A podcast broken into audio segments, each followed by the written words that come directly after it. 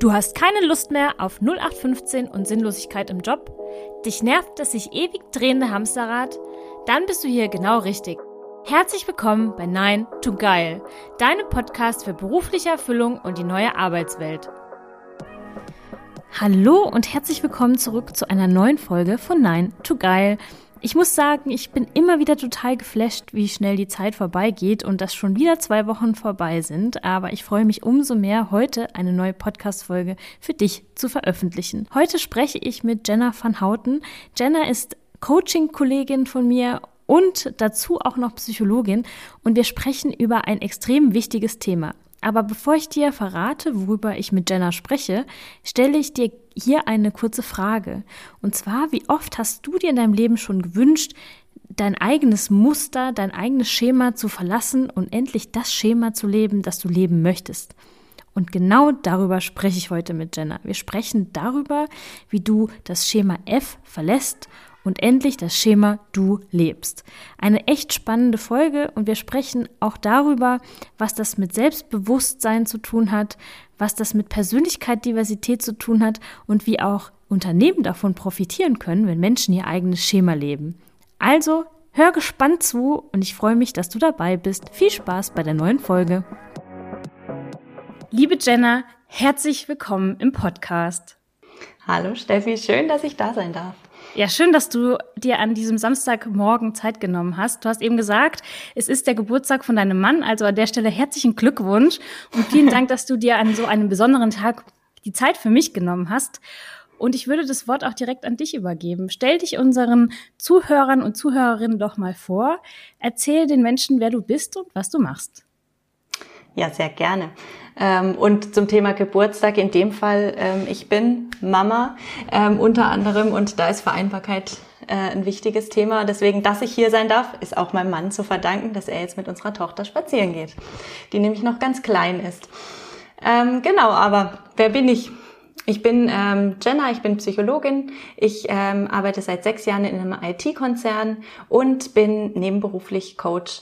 Ähm, unterstütze da Frauen ihren eigenen beruflichen Weg zu gehen, selbstbewusst, mutig, sich nicht zu verbiegen, ähm, genau, und sich besser kennenzulernen und die Unternehmen zu bereichern mit ihrer Persönlichkeit.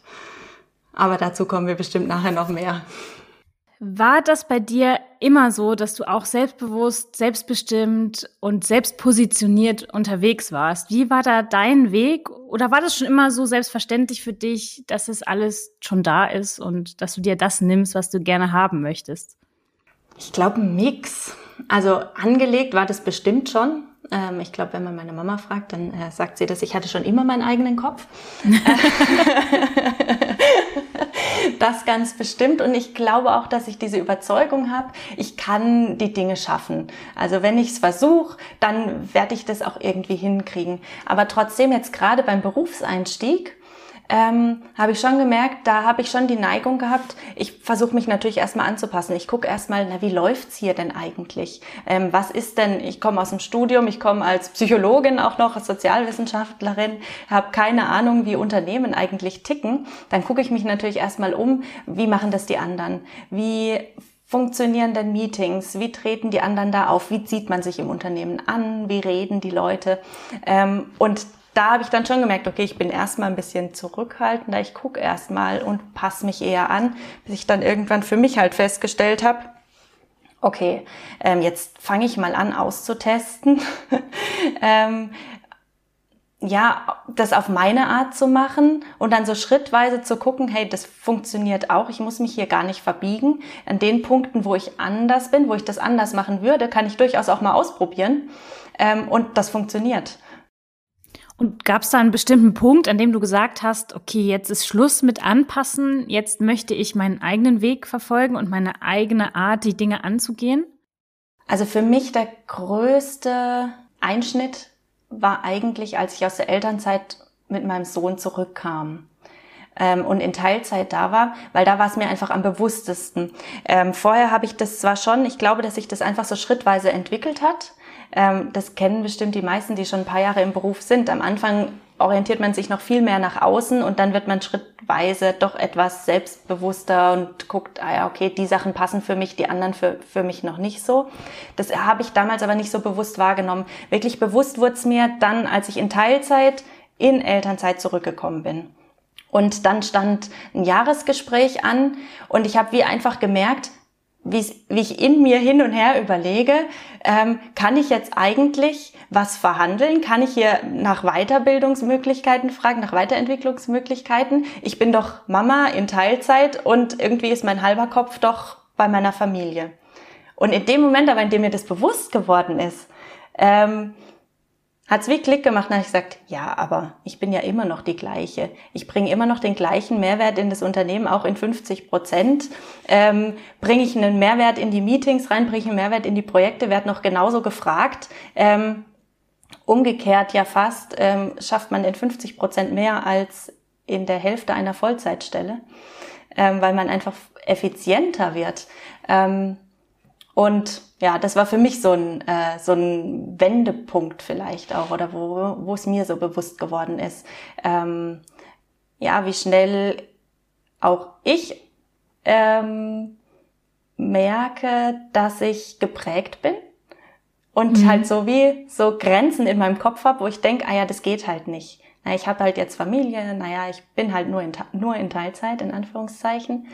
Ähm, und dann gesagt habe, nö, ich das sind ja, das sind meine Rahmenbedingungen, aber jetzt gucke ich doch mal, was innerhalb dieser Rahmenbedingungen auch möglich ist. Was bedeuten die denn eigentlich für mich und für meine Weiterentwicklung? Und dann habe ich das ausgetestet und war äh, selbst überrascht. Ich finde das einen sehr, sehr spannenden Punkt, denn du beschreibst gerade einen Prozess und ich glaube, den machen sehr, sehr viele Menschen durch und in dem Fall vor allem auch Frauen es gibt diesen Punkt, an dem sich viele Frauen, manche möchten es nicht und es soll jetzt auch hier überhaupt nicht zur Debatte stehen, aber an denen sich Frauen entscheiden müssen, sie denken, dass sie sich entscheiden müssen, will ich Familie oder will ich Karriere? Und diesen Punkt beschreibst du ja auch, wo du dann zurückkommst und das Gefühl hast, für eine kurze Zeit, du hast Gott sei Dank den Wendepunkt ganz schnell gefunden. Okay, jetzt bin ich als Arbeitskraft vielleicht nicht mehr so viel wert, dass ich mich hochverhandeln kann. Ähm, inwiefern denkst du, dass das ein Thema ist, was sehr viele Frauen da draußen beschäftigt? Was beobachtest du da? Also ich glaube, das ist ein Riesenthema. Also ich glaube, fast alle Frauen, mit denen ich rede, ähm, sagen mir, ja, stimmt, so geht's mir auch. Und zwar nicht nur, und das finde ich eigentlich das ähm, Krasse an dem Thema, nicht nur die Frauen, die schon Kinder haben, sondern das Thema bewegt Frauen oft schon viel, viel früher. Ähm, so das fängt vielleicht schon bei manchen schon Mitte 20, aber Ende 20 bei ganz vielen Frauen an, dass jede Berufsentscheidung mit verwoben wird mit der Frage, aber ich möchte auch Kinder.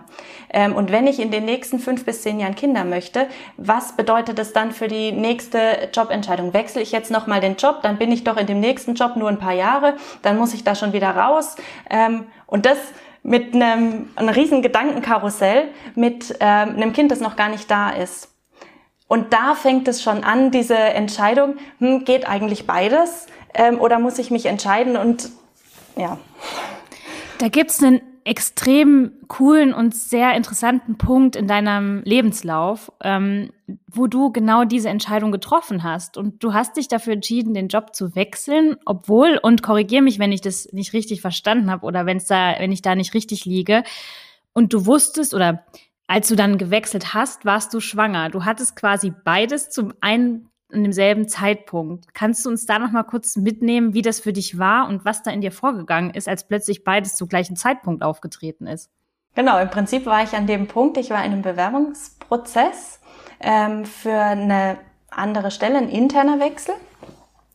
Und ähm, ich wusste, wir wollen irgendwann Kinder. Ähm, aber ich wusste nicht, dass ich in dem Moment schon schwanger war, ähm, als ich zugesagt habe.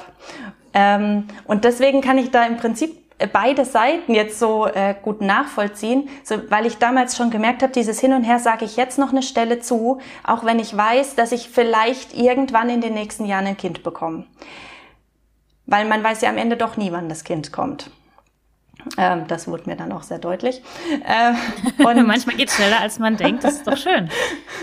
Genau, und manchmal dauert es eben aber auch viel länger, als man denkt. Und dann hat man äh, fünf Jahre lang eine Entscheidung nicht getroffen, von der man lange wusste, dass man sie treffen will. Ähm, und damals habe ich das wirklich gemerkt. Ich habe einerseits dann versucht, ähm, also was man ja immer bei einem Jobwechsel macht, man überlegt sich, naja, wie schlimm ist der Job, in dem ich jetzt gerade bin und wie toll wird der Job sein, in den ich gehen könnte und lohnt sich jetzt das Risiko zu wechseln. Ähm, und meistens ist es ja so, man ist ja nicht, also klar, manchmal ist man wirklich einfach mega unzufrieden, dann weiß man aber auch, da will man raus. Aber ganz oft wechselt man ja, obwohl man eigentlich jetzt nicht so völlig unzufrieden ist, mhm. sondern oft eher, naja, weil ich hoffe, auf, im nächsten Job geht's irgendwie wird's spannender, das passt mehr zu mir oder da habe ich mehr Weiterentwicklungsmöglichkeiten oder ich merke in meinem jetzigen Job, da komme ich irgendwie nicht weiter. Und so ging es mir damals auch. Ich habe gemerkt, irgendwie in die Richtung, wie sich der Job entwickelt, das passt nicht so richtig zu mir. Ähm, und habe eben auch, ich war natürlich im Gespräch mit meinem Chef und habe auch gemerkt, aber das ist was, was die für die Stelle unbedingt wollen.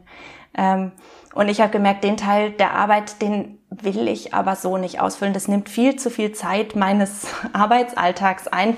Das bremst mich aus. Das, ich fange schon morgens an, mir zu überlegen, oh, pff, heute schon wieder. Ähm, und das reicht ja eigentlich als Grund zu sagen, es gibt eine andere Stelle, die reizt mich, die könnte spannender sein, dann gehe ich dahin. Und dann kam dazu aber dieses Karussell von, naja, aber was passiert, wenn ich dann irgendwann schwanger werde? Und dann habe ich gerade erst gewechselt oder bin erst ein oder zwei mhm. Jahre da. Ähm, kann ich das jetzt wirklich machen? Und ich habe dann, äh, mir hat eine Freundin mal gesagt, ähm, triff die Entscheidungen, vor allem wenn du noch nicht schwanger bist, triff die Entscheidungen, ähm, ohne das Kind mit einzubeziehen. Mhm. Und das habe ich gemacht. Ich habe auf mein Bauchgefühl gehört und habe geguckt, okay, was reizt mich mehr? Wo sehe ich mich eher noch in zwei, drei, vier, fünf Jahren? Ähm, und dafür habe ich mich entschieden. Und dann habe ich gewechselt und wirklich, ich bin bis heute heilfroh. Ich bin jetzt seit fünf Jahren, glaube ich, in dem neuen Team. Und ich bin so froh, dass ich äh, gewechselt bin damals, weil dass ich auf mein Bauchgefühl gehört habe und mich habe nicht durcheinander bringen lassen, obwohl ja, man könnte sagen, der Worst Case eingetreten ist. Ich musste meinem neuen Chef sagen, dass ich schwanger bin, bevor ich bei ihm angefangen habe. Und wie war die Reaktion? Jetzt malen da sich ja wahrscheinlich manche echt den Worst Case aus. Und wie hat er reagiert, als er diese Nachricht erfahren hat? Ähm, der hat geschluckt. Ähm, natürlich, das gönne ich jedem Chef in dem Moment. Ähm, aber er hat sich auch für mich gefreut. Und er hat mich mega verteidigt, weil nicht jeder hatte Verständnis dafür. Also ich weiß, dass er mich damals ähm, verteidigen musste im Prinzip. Ähm, dass manche gesagt haben, na, wie kann man denn wechseln, wenn man schwanger ist? Ich wusste es ja nicht, dass ich schwanger bin. Ähm, mhm. Ähm, und man kann ja jetzt auch nicht äh, jahrelang sagen, na okay, ich treffe jetzt keine Entscheidungen mehr, falls ich irgendwann schwanger bin. Das funktioniert ja nicht. Ähm, es hat aber einen riesen Unterschied gemacht. Er hat mich tatsächlich, klar, ich habe einfach auch einen super Chef gehabt. Ähm, aber das weiß man ja vorher auch nicht. Nee. Ähm, von dem her muss man es auch probieren und äh, den Chefs auch mal die Möglichkeit lassen, äh, super se sein zu dürfen. Ähm, und ich, ich glaube, er hat damals gesagt, ähm, zu jemandem, der eben gemeint hat, boah, wie, wie kann die denn wechseln, wenn sie schon schwanger ist oder fast gerade schwanger wird oder wie auch immer. Ähm, und dann hat er gesagt, ja Leute, seid doch froh, dass jemand, der engagiert ist, ähm, hier bleibt. Weil wer weiß, würde, ob die nach der Elternzeit zurückkommen würde. Mhm. Und damals hat er was gesagt, was ich total faszinierend fand, weil der hat ins Schwarze getroffen, ohne dass ich es wusste, weil ich während der Elternzeit tatsächlich ähm, gemerkt habe, ich komme nur zurück, weil ich in dieses Team zurück darf. Ja. Und damit war ich so froh, einfach in, diesen, in dieses Team wechseln zu dürfen und noch sozusagen gerade rechtzeitig gewechselt zu haben. Und jetzt spulen wir mal ein paar Jahre nach vorne und jetzt kommen mhm. wir zu einem total wichtigen Thema. Und heute begleitest du Frauen dabei, ähm, ihr Schema Du statt Schema F zu leben. Sprechen wir doch mal über dieses Credo, dass du in dass du für dich selbst lebst, aber auch was du versuchst, an so viele Menschen wie möglich ranzutragen. Was bedeutet für dich Schema F, aber auf der anderen Seite dann Schema Du? Schema F bedeutet für mich, es gibt einen Plan, ähm, von mir aus zehn Schritte und die kann einfach jeder durchgehen und wenn er sich daran hält, dann wird er erfolgreich in seiner Karriere sein. Aber ich merke einfach, Karriere ist keine To-Do-Liste. Karriere funktioniert auch nicht als Schema F. Jeder macht einfach zack, zack, zack diese Schritte.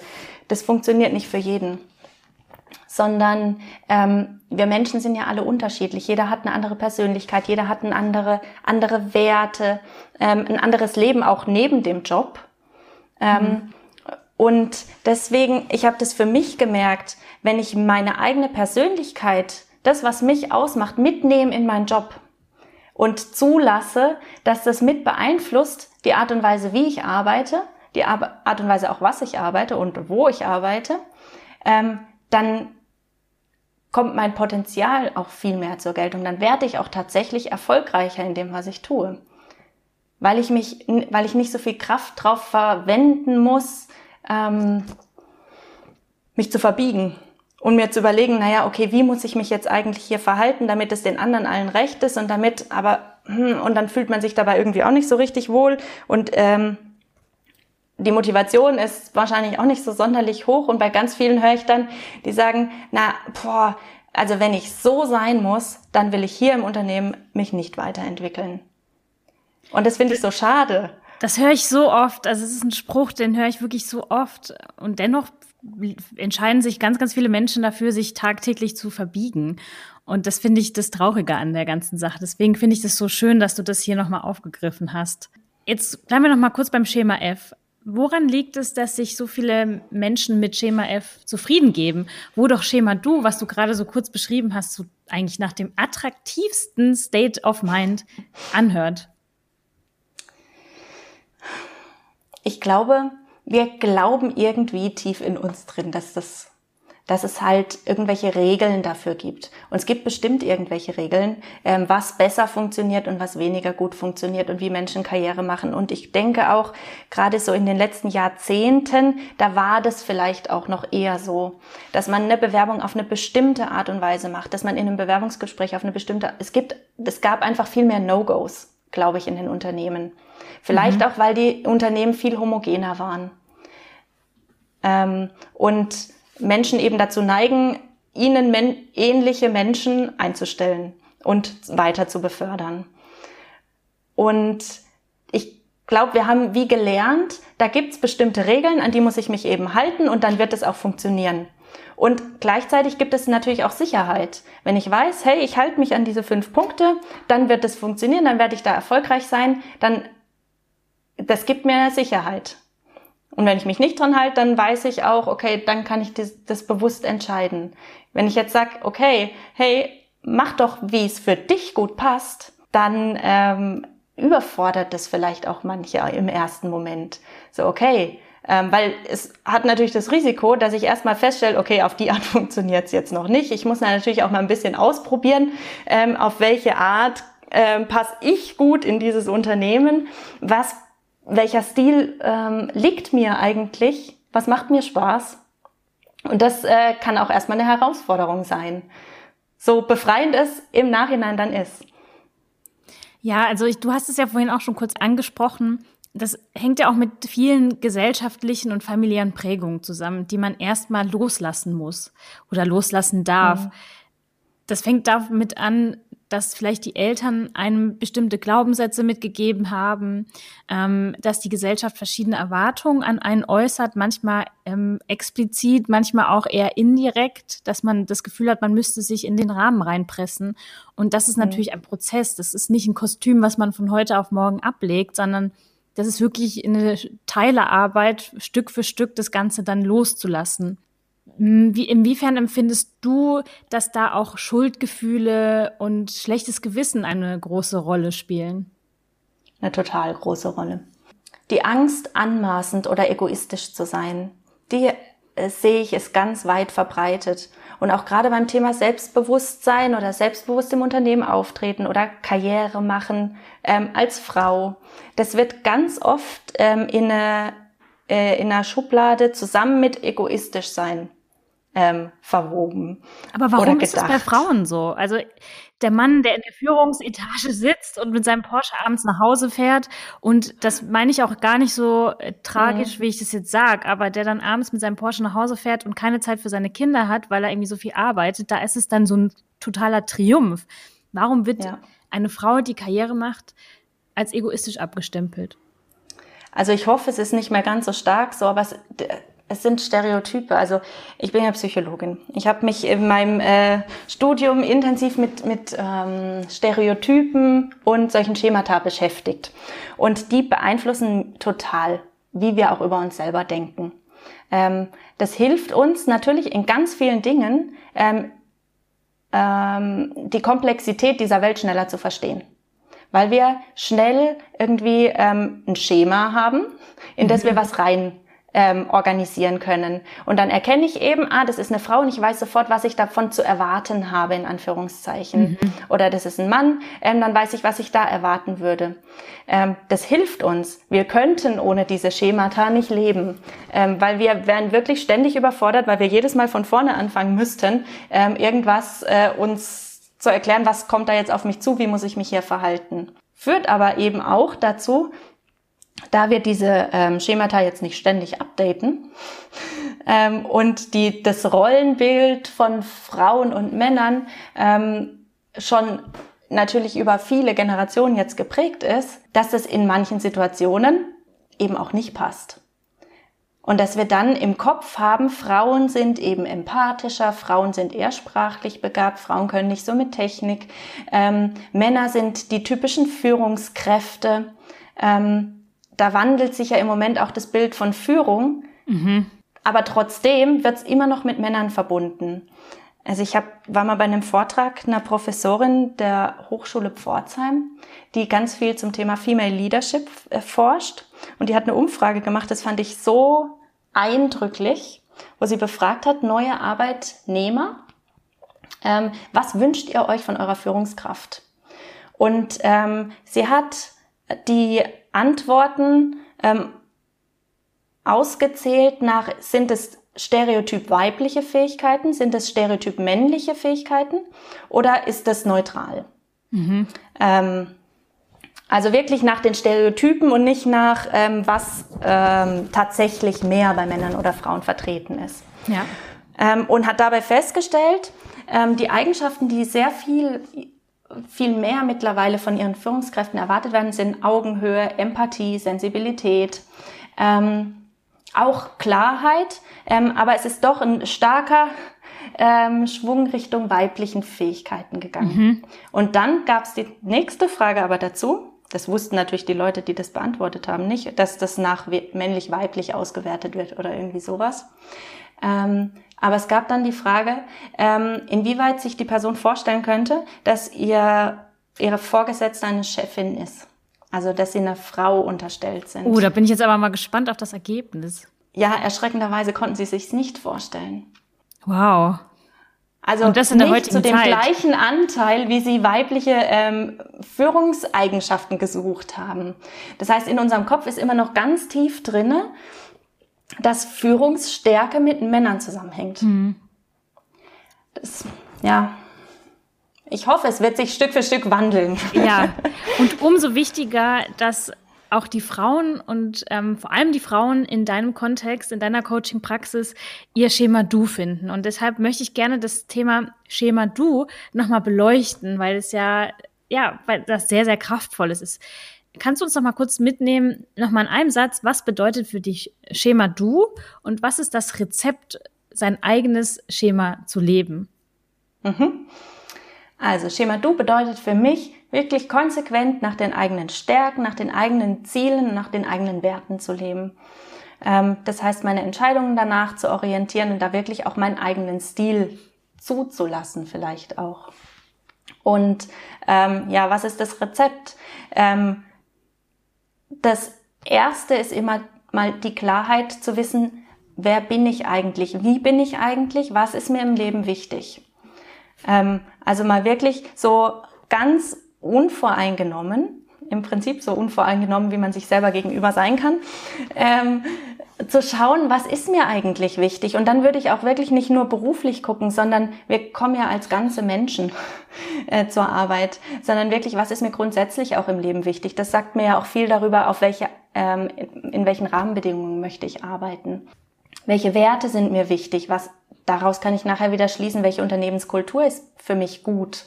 Und dann eben auch, wie tick ich eigentlich? Welche Art von Persönlichkeit habe ich? Welche Stärken habe ich eigentlich? Was kann ich gut? Was kann ich nicht so gut? Ähm, weil jede Stärke ist die Kehrseite einer Eigenschaft, die in einer anderen Situation wahrscheinlich nicht so praktisch ist. Also jemand, der hochstrukturiert ist, das ist eine mega Stärke, weil der wird wirklich die Leute auf Zack kriegen ähm, und die Projekte durchorganisieren können. Und in einer anderen Situation, wenn alles drunter und drüber geht, ist genau diese Struktur, dieses Organisationstalent vielleicht, was ihm im Weg steht, weil man jetzt einfach improvisieren muss und schnell und ohne Liste und ohne Plan gucken muss, wie wir aus dem Chaos irgendwie wieder rauskommen. Und da werden ganz andere Menschen zur Höchstform auflaufen. Mhm. Ähm, deswegen wirklich auch mal zu gucken, okay, was sind meine Stärken? Und dann Schritt zwei, das mich so anzunehmen, wie ich bin. Also wirklich lieben lernen, auch wenn Selbstliebe ja jetzt gerade, wo wir es schon von Egoismus hatten, verschrien ist, aber auf eine ähm, ich meine das wirklich im positivsten Sinne, mich selbst zu lieben und zu sagen, ja, ich habe Stärken, ich habe Schwächen. Meine Stärken sind nicht in jeder Situation irgendwie das Beste und es gibt auch nicht ähm, niemanden, der besser wäre als ich. Aber mein Stil, meine Art, meine Persönlichkeit, meine Werte, die sind gut genauso wie sie sind. Und dazu habe ich gerade vorgestern einen Satz gelesen, der mich total berührt hat, ähm, dass viele Menschen einfach danach streben, ihr Dasein in der Welt zu rechtfertigen, also zu belegen, dass sie aus gutem Grund da sind. Und das ist so ein Hamsterrad.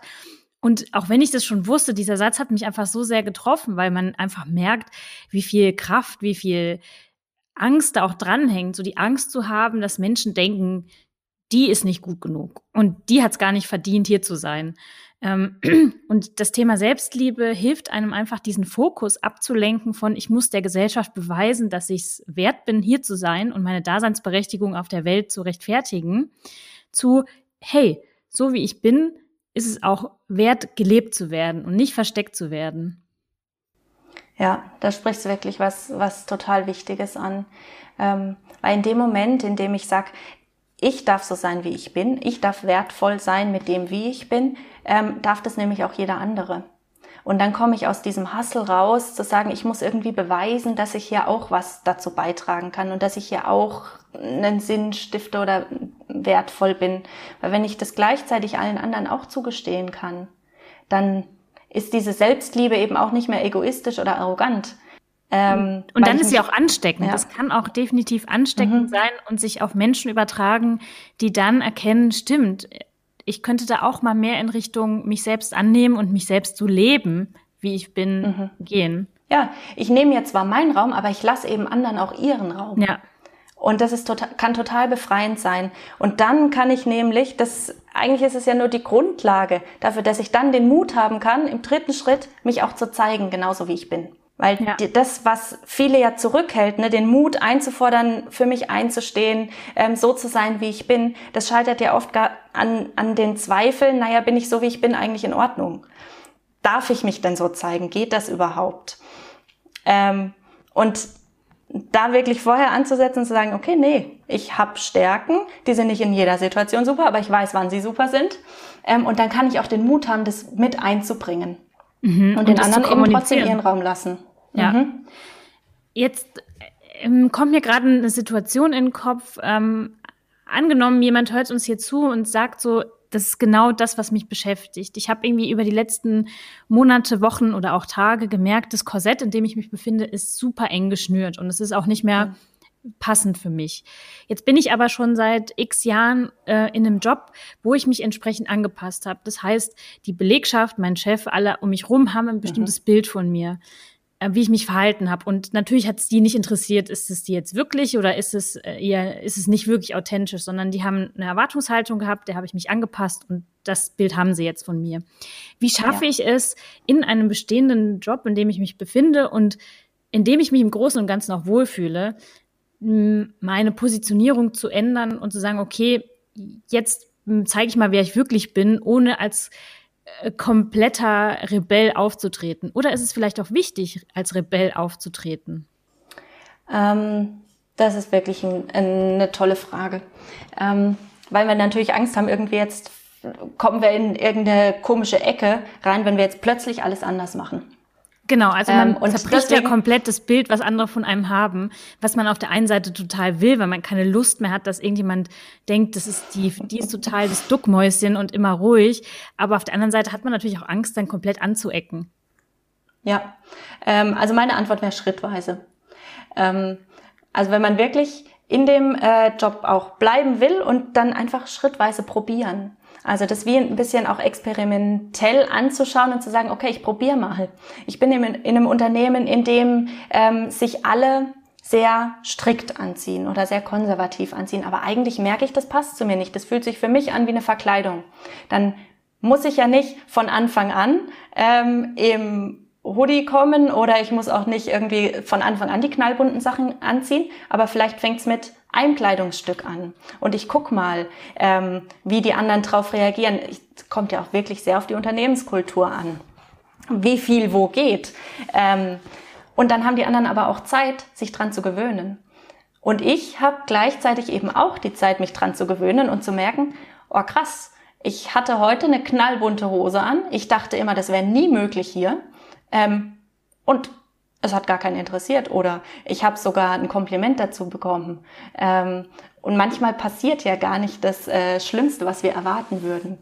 Ja, und auf stimmt. die Art werde ich auch wieder mutiger zu sagen, okay, vielleicht probiere ich es morgen mal mit einer anderen Bluse oder nächste Woche oder ähm, und dabei, dann haben die anderen Zeit, sich dran zu gewöhnen und ich selbst eben auch. Weil wenn ich jetzt natürlich radikal von heute auf morgen alles ändere, dann besteht schon die Gefahr, dass die anderen sagen, oh, in was für einer Phase ist der denn oder in was für einer Phase ist die denn, dann nehmen die das vielleicht auch nicht so ernst. Und das demotiviert einen selber dann auch wieder oder frustriert. Deswegen würde ich schrittweise und in welchem Tempo das ganz so, wie es für einen selber sich halt stimmig anfühlt. Ne? Ähm, wie schnell man sich das traut, ähm, dann neue Dinge noch auszuprobieren, mal im Meeting ein bisschen forscher zu sein oder ein bisschen weniger forsch. Ähm, ja. Ja, das ist genauso. Mein ähm, Ausbilder in der systemischen Ausbildung hat immer gesagt, wie isst man einen Elefanten? Äh, Stück für Stück. Jetzt hoffentlich verurteilen mich nicht die Vegetarier und Veganer hier. Das ist natürlich nicht wörtlich gemeint, sondern bildlich. Und ich glaube, das ist auch in solchen Prozessen immer ganz wichtig, ähm, da wirklich Schritt für Schritt ranzugehen. Ich empfinde als eine der wichtigsten Zutaten für einen solchen Prozess ja das Thema Selbstvertrauen. Wir haben eben über Selbstliebe gesprochen und das Thema Selbstvertrauen, ich glaube, da hakt's bei ganz, ganz vielen und irgendwo auch bei fast allen, möchte ich meinen, ähm, mhm. dass man sagt, okay, ich möchte das jetzt machen, aber irgendwie fehlt mir das Selbstvertrauen, mich auf, so aufzutreten, wie ich bin und es ist mir im Grunde genommen egal, was andere jetzt erstmal sagen. Wie kann ich dieses Selbstvertrauen oder dieses Vertrauen in meine eigene Kraft und meine eigenen Fähigkeiten auch mit aufbauen in diesem Prozess oder vielleicht wiederentdecken. Vielleicht ist es ja irgendwo verschütt mhm. gegangen unterwegs in diesem ganzen Anpassungsprozess. Wie kann ich es wieder hochholen? Also ähm, da finde ich eigentlich das Wort Selbstbewusstsein ganz schön, mhm. weil es noch diese Doppelbedeutung hat, ähm, dass ich anfange, mir selbst überhaupt mal bewusst zu werden, ähm, wie bin ich eigentlich. Weil viele setzen beim letzten Schritt sozusagen an und überfordern sich vielleicht auch wie, wie ein Stück weit. So, okay, ich möchte jetzt ähm, mit mehr Selbstvertrauen auftreten, ich muss doch im Meeting öfter was sagen. Ich muss doch da auch mal irgendwie ähm, meine Ziele durchbringen und haben irgendwie einfach die zwei Schritte übersprungen, zu gucken, okay, auf welche Art könnte ich das denn machen, ähm, mhm. damit es zu mir passt. Und wenn ich nämlich den Weg gefunden habe. Also ich finde es ganz gut, dass du das mhm. sagst, weil gerade in der letzten Zeit mir häufiger das Thema Sichtbarkeit im Job untergekommen ist, wo von Vorgesetzten irgendwie verlangt wurde, du musst sichtbarer sein. Und dann wurde den vorgesetzt, ja. den Menschen, und wir helfen, ich helfe dir jetzt dabei, sichtbar zu sein, indem du das und das und das und das machst. Und es war gar nicht deren eigener Weg, sondern dieser, diese Panik, oh Gott, wenn ich nicht sichtbar bin, dann werde ich nicht anerkannt, dann werde ich nicht befördert, dann kriege ich nicht mehr Geld in meinem Job hat ja. einfach in der Panik diese Sachen annehmen lassen, ohne dass vielleicht die Menschen gedacht hätten, okay, eigentlich ist es überhaupt nicht mein Weg, sondern sie haben es einfach blind gemacht. Deswegen finde ich es ganz gut, dass du das hier sagst. Ja, weil dann steht man sich im Weg, weil man irgendwie wie spürt, nee, das ist nicht mein Weg. Ähm, und dann denkt man aber, es liegt am Selbstvertrauen. Aber oft liegt es nicht am Selbstvertrauen, sondern es liegt daran, es ist halt nicht mein Weg. Ich würde das auf eine andere Art und Weise machen. Weil sichtbar werden kann ich im Unternehmen ja auf total verschiedensten Weisen. Ja, ich kann große Präsentationen halten, ich kann irgendwie eine große Menge an Menschen zu Meetings einladen und denen meine Projekte vorstellen muss aber auch nicht mein Weg sein. Ich kann auch ganz viele Leute in Einzelgesprächen ähm, immer wieder von meinen Projekten oder zu meinen Projekten mit reinholen und kann auf die Art sichtbar werden, wenn das mein Weg ist und wenn ich mich damit wohler fühle.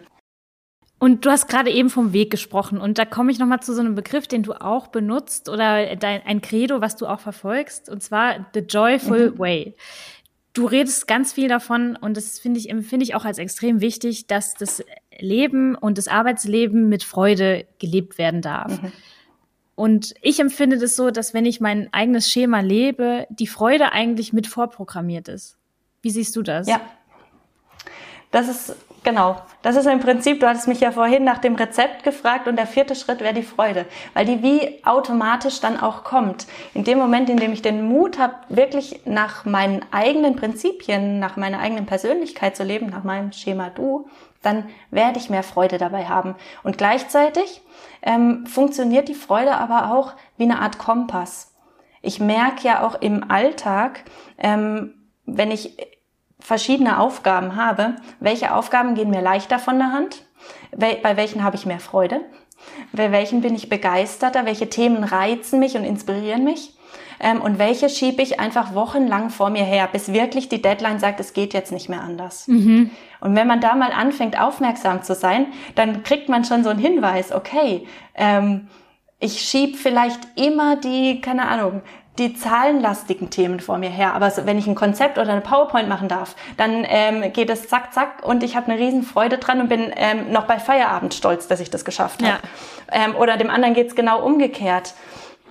Ähm, und das kann auch ein Hinweis drauf sein. Und deswegen ähm, versuche ich auch da für mich immer stärker drauf zu schauen, folgt der Freude. Guck, was äh, macht dir Freude ähm, und stärkt es. Weil ja. das ganz oft mit den Fähigkeiten zusammenhängt, die man eh hat. Und dann verstärkt sich die Freude auch immer mehr. Und sie ist ansteckend. Das finde ich auch so schön. Ja, das finde ich auch total schön. Ich möchte zum Schluss nochmal die Perspektive wechseln. Und jetzt haben wir ganz viel davon mhm. gesprochen, ähm, dass man als man selbst sein eigenes Schema leben kann. Aber jetzt will ich gerne mal die Perspektive auf die Unternehmen lenken. Was haben mhm. denn Unternehmen in deiner ähm, Ansicht davon, wenn Menschen ihr eigenes Schema leben? Ist dann völliges Tohuwabo im Unternehmen? Habe ich dann ein Problem oder kann es auch bereichern? Ja, äh, das wird bereichern, weil was im Moment in vielen Unternehmen passiert, ähm, ist, dass bestimmte Arten von Menschen, bestimmte Persönlichkeiten weniger zu Wort kommen. Also ein Beispiel ist, ähm, wir ein Softwareprojekt und wir haben die Entwickler, ähm, die ruhiger sind und die melden sich nicht zu Wort, obwohl sie schon merken, hey, das Projekt, das wird so nicht funktionieren. Ähm, aber wenn das Unternehmen nicht gelernt hat, denen auch zuzuhören, denen, die eine andere Art haben, die nicht auf den Tisch hauen und sagen, boah, das wird doch alles nichts werden, ähm, sondern die vielleicht auf eine andere Art ähm, sich einbringen würden. Wenn wir denen nicht zuhören, dann werden wir ineffizienter werden. Und da auf Persönlichkeit zu setzen, ich meine, da setzen wir auf Diversität. Wir gucken einfach, ähm, dass jeder mit seinen wirklichen Stärken motivierter und engagierter bei der Arbeit sein wird. Und das wird sich auf jeden Fall auszahlen.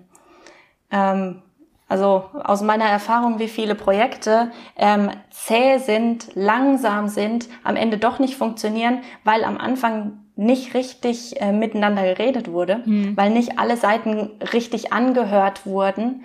Ähm, ich glaube, wenn wir da in den Unternehmen zu einer Kultur kommen, die wirklich jeden ähm, zu Wort kommen lässt, jetzt auch im übertragenen Sinne, ähm, dann werden, wird, sich, wird sich ganz viel einsparen lassen und die Mitarbeiter werden zufriedener sein. Davon bin ich felsenfest überzeugt. Du benutzt da einen sehr, einen sehr, sehr schönen Begriff, den benennst du Persönlichkeitsdiversität. die kommt mit einem ganz anderen Blick auf die Diversität, wie wir sie aktuell in unserer Gesellschaft behandeln. Was genau meinst du damit? Damit meine ich, jeder Mensch ist einzigartig. Und das hört man ganz oft, ähm, aber es ist wirklich genau so. Und wir sind einzigartig auch in, der Persön in unserer Persönlichkeit, in unseren Charaktereigenschaften. Und jeder Mitarbeiter, den wir haben, jeder ist einzigartig, hat eine eigene Persönlichkeit. Und bei Diversität wird ganz oft ähm, von den äußeren Dingen gesprochen. Wir brauchen mehr Frauen in den Führungspositionen oder mehr Frauen in der Technik oder ähm, verschiedene Nationalitäten. Ähm, und die Effekte sind dann oft gespalten. Ähm, naja, manchmal hilft Diversität, manchmal hilft es auch nicht, weil die Kultur nicht dafür da ist, einander zuzuhören mhm. ähm, und zuzulassen, dass Menschen unterschiedlich sind. Und am Ende geht es nämlich nicht um ähm, das Geschlecht oder um die Nationalität oder die Religion von Menschen, mhm. sondern es geht darum, dass Menschen unterschiedliche Werte haben und unterschiedliche Persönlichkeiten. Weil manchmal sind sich ein Mann und eine Frau ähnlicher als zwei Frauen oder zwei Männer. Mhm. Weil am Ende hat jeder eine eigene Persönlichkeit. Und wenn ähm, wir lernen, ähm, den unterschiedlichen Persönlichkeiten Raum zu geben, dann ähm, werden wir dadurch bereichert werden. Sehr schön. Und ähm, da möchte ich gerne noch zum Schluss von dir wissen, als meine letzte Frage an dich. Was würdest du dir für die Zukunft noch mehr wünschen, dass diese Persönlichkeitsdiversität in den Unternehmen noch mehr gelebt wird? Was wünschst du dir für die neue Arbeitswelt? Ja, genau das. Dass diese Persönlichkeitsdiversität mehr gelebt wird, dass ähm, die Menschen wirklich gerne zur Arbeit kommen, weil sie wissen, ich darf bei der Arbeit so sein, wie ich bin. Und wirklich engagiert sein. Ich habe schon so viele gehört, die sagen, eigentlich bin ich so ein engagierter Mensch, aber mir wird es wie hier ausgeraubt, weil ich mich so verbiegen muss. Ähm, und dann gehen die motiviertesten Menschen weg. Ähm, und das ist, finde ich, sehr schade für die Unternehmen, aber auch super schade ähm, für jeden Einzelnen, der sich eigentlich engagieren möchte, ähm, der sich einbringen möchte mit seinen Stärken und das nicht, ja, das nicht schafft. Deswegen wünsche ich mir, dass wir die Grenzen, dass jeder für sich wie die Grenzen ein bisschen auflockert und guckt, okay, was ist unter den Rahmenbedingungen möglich und unsere Unternehmen auf die Art schon ein bisschen diverser macht und menschlicher. Vor allem menschlicher, das stimmt. Ich danke dir sehr für unser Gespräch heute Morgen und vielen Dank für deine Zeit und für deinen wunderbar frischen Blick auf die Dinge und ich wünsche mir, dass so viele Menschen wie möglich weg vom Schema F kommen und ihr eigenes Schema leben, so bunt und so fröhlich, wie sie das möchten. Danke, Steffi, dass ich da sein darf. Wirklich auch danke, dass du so einen tollen Podcast hast und genau das auch in die Welt rausträgst. Ja, vielen Dank, dass du mir dabei hilfst. danke. Dankeschön. Ich wünsche dir jetzt viel Spaß dabei, dein eigenes Schema zu finden und die Freude in dem, was du tust, zu finden und dann hoffentlich für ganz, ganz lange Zeit zu behalten. Weitere Infos zu Jenna und ihrer Arbeit habe ich dir wie immer in den Show Notes verlinkt und ich würde mich sehr über eine Bewertung meines Podcasts freuen, falls dir mein Podcast gefällt. Bis zur nächsten Folge, deine Steffi.